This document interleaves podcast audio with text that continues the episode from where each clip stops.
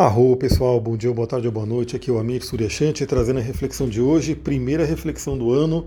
Espero que vocês tenham passado aí um ótimo ano novo, uma boa virada, tenham feito as reflexões aí que a gente conversou um pouquinho antes.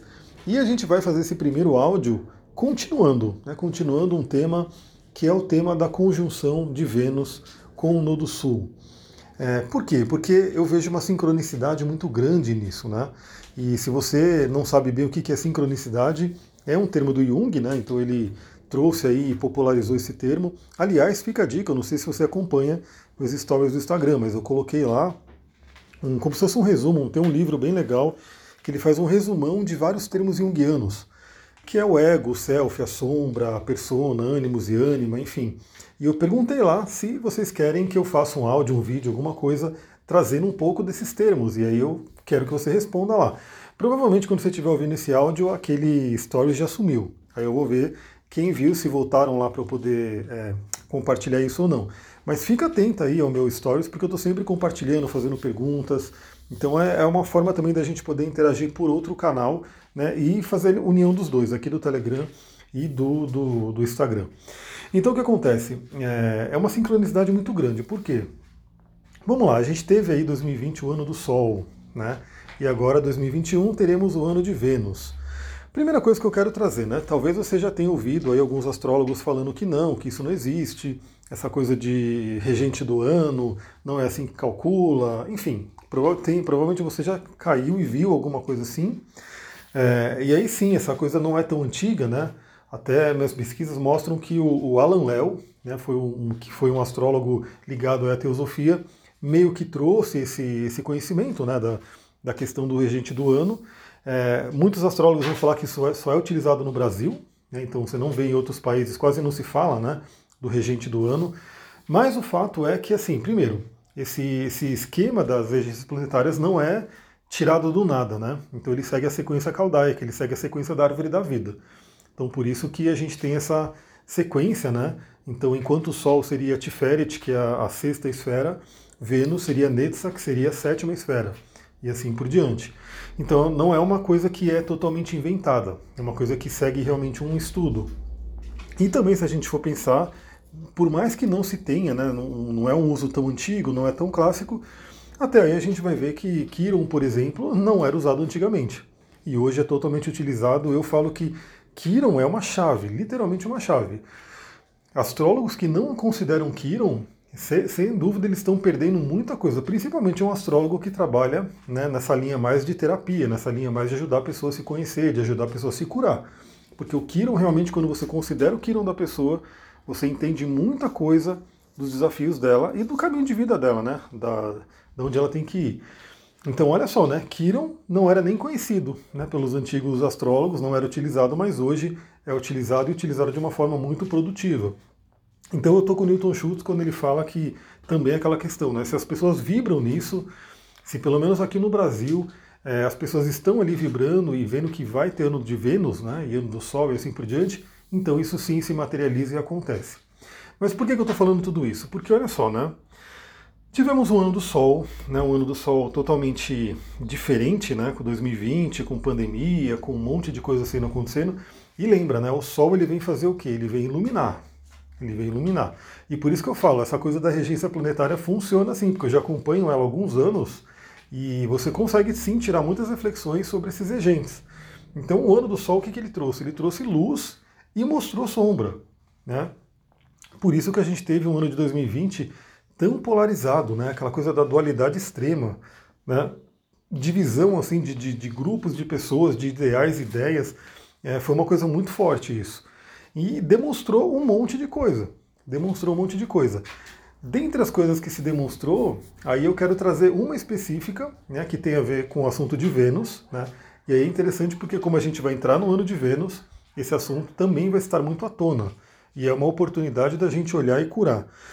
O que, que ele iluminou, né, que eu acompanhei muito nos atendimentos, acompanhei muito nas notícias que saíam, enfim, que o que aconteceu? Como a pandemia trouxe a coisa da quarentena, né, das pessoas ficarem em casa, né, ficarem ali em isolamento, aquela coisa toda, tivemos algumas situações. Então, por exemplo, pessoas que não tinham relacionamento, né, mas eram, aquelas pessoas que de repente ficavam indo em balada, festa, saindo, enfim, e conhecendo pessoas e de repente tendo uma relação com pessoas que não era uma parceria, essa pessoa, quando se viu presa em casa, ou seja, não podendo sair, não podendo interagir, ela sentiu algo muito forte. Né? Podem ter vindo muitas coisas para ela poder refletir nisso. E também tivemos o, o, oposto, né? A pessoa que tem um relacionamento, né, que tinha um relacionamento, e ela se viu obrigada a ficar ali praticamente 24 horas junto da parceria. E aí isso trouxe inúmeros conflitos. Eu lembro até hoje que uma notícia que eu vi, né, que quando, porque na China teve o lockdown e quando terminou o lockdown na China, é, teve uma corrida né, muito grande de pessoas indo se divorciar, né? Indo buscar o divórcio, pedir o divórcio. Por quê? Porque eles começaram a conviver, né? E eles viram que não dava para conviver, né? Não conseguiam conviver juntos. Ou seja, é uma coisa bem complicada, né? Então, o que, que os, a, o ano do Sol né, veio demonstrar? Como é que estão, estão os seus relacionamentos? Como é que está a sua vida? Outra coisa, né? Tem uma cliente que ela falou, ela estava tudo bem no início do ano, mas quando veio a quarentena parece que tudo desabou, porque um monte de coisa veio à tona. E eu até trago aqui para vocês, né? Por que, que tanta coisa veio à tona na quarentena? Porque a quarentena é um equivalente à casa 12 no mapa astral. A casa 12 é uma casa de isolamento. A temida casa 12. Quem estuda um pouquinho de astrologia sabe do que eu estou falando, né? A temida casa 12 é uma casa do karma, é uma casa de, de né, tem inimigos ocultos, né? Esse termo, inimigos ocultos, é muito interessante para a casa 12, e isso a gente vai ver muito no curso de astrologia que vamos começar esse ano. É, é muito interessante porque quem é o inimigo oculto? É a nossa própria mente. É a nossa própria mente. Você está ali, que, que o, o Shirzad Charmini coloca no livro dele, o Inteligência Positiva, que são os sabotadores.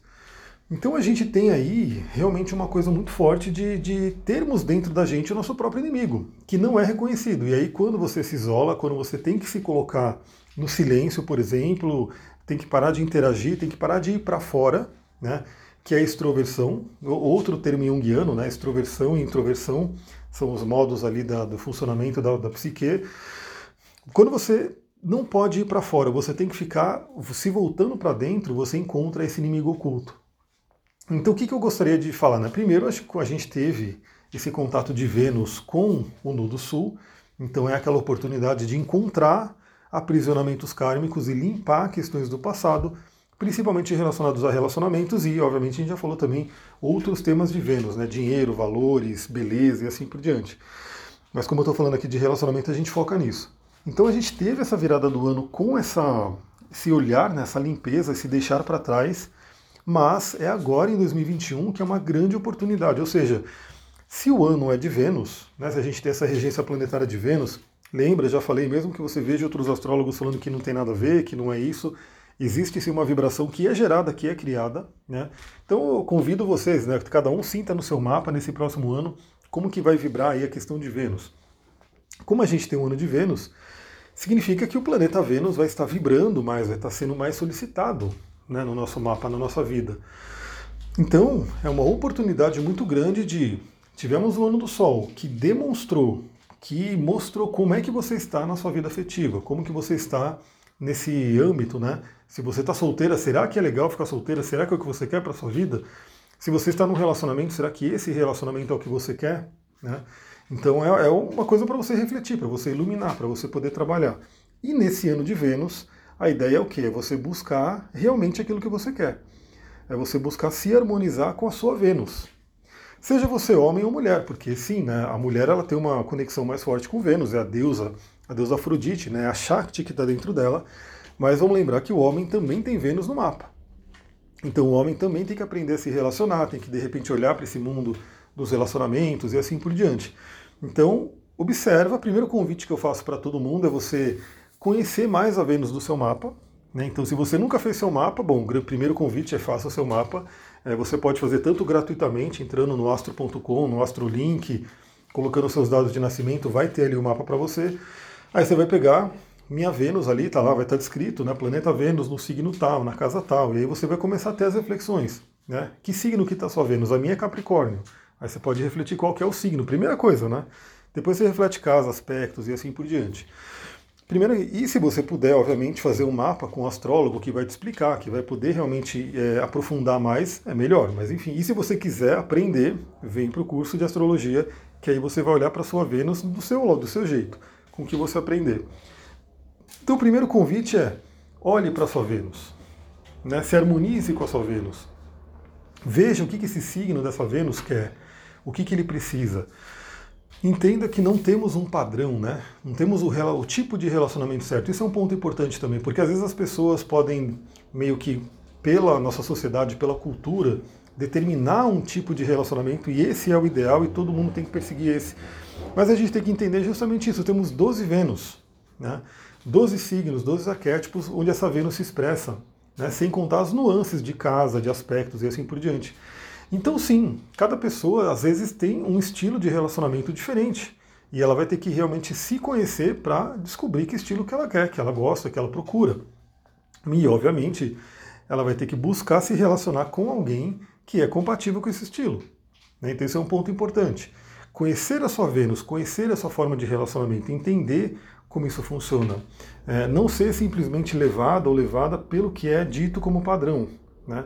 Porque o padrão ele não existe, o padrão ele é feito para cada pessoa, cada pessoa cria o seu, a sua forma né, de, de trabalho, a sua forma de, de se relacionar, dado a Vênus que você tem. Não só a Vênus, mas Marte, enfim, todos os outros pontos no mapa. E para finalizar esse áudio, uma, uma coisa que eu trago é o seguinte: a gente vai ver sim no mapa, porque assim, eu vou falar para você olhar só Vênus, sim, isso é muito importante, mas não dá para a gente olhar Vênus de forma isolada. Então, sim, é, a gente às vezes vê no nosso mapa uma contradição muito grande. Né? Vou dar um exemplo. Né? É, a gente pode ter uma contradição de, por exemplo, uma Vênus em Ares que quer muita liberdade, que ela não quer se prender num relacionamento, ela quer poder ser livre, ela quer poder flertar, ela quer poder, enfim, ter contato com outras pessoas. Mas de repente a pessoa tem ali um sol em peixes, um sol em câncer, né, um, alguma coisa que puxa ela, né, para um escorpião principalmente, né, porque o escorpião gosta muito de uma intensidade, de uma questão mais forte emocional, e isso pode gerar um conflito muito grande, porque dentro da pessoa ela tem um lado que quer uma coisa e um lado que quer outra. Então eu sempre falo que se você conhece esse, essa cisão que existe dentro de você, aí sim é muito mais fácil você poder lidar com ela. Então, como que eu faço para poder harmonizar e para poder ter esse, esse equilíbrio entre essas dois, esses dois lados? Né? Porque eu tenho que honrar os dois lados, eu tenho que entender isso. Né?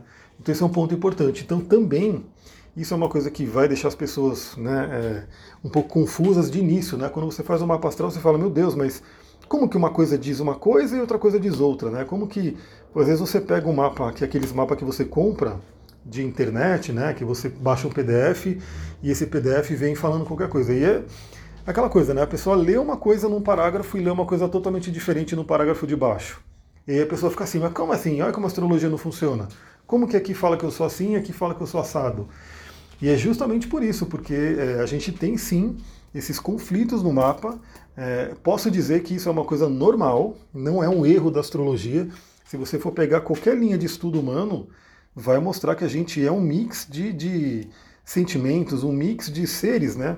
A própria PNL fala que a gente tem partes e a gente faz essa conexão entre as partes. Então, sim, é muito possível, né? Você ter uma parte sua que quer uma coisa e uma parte sua que quer outra. E aí a nossa meta como o self, né? O self é o centro que o Jung fala, né?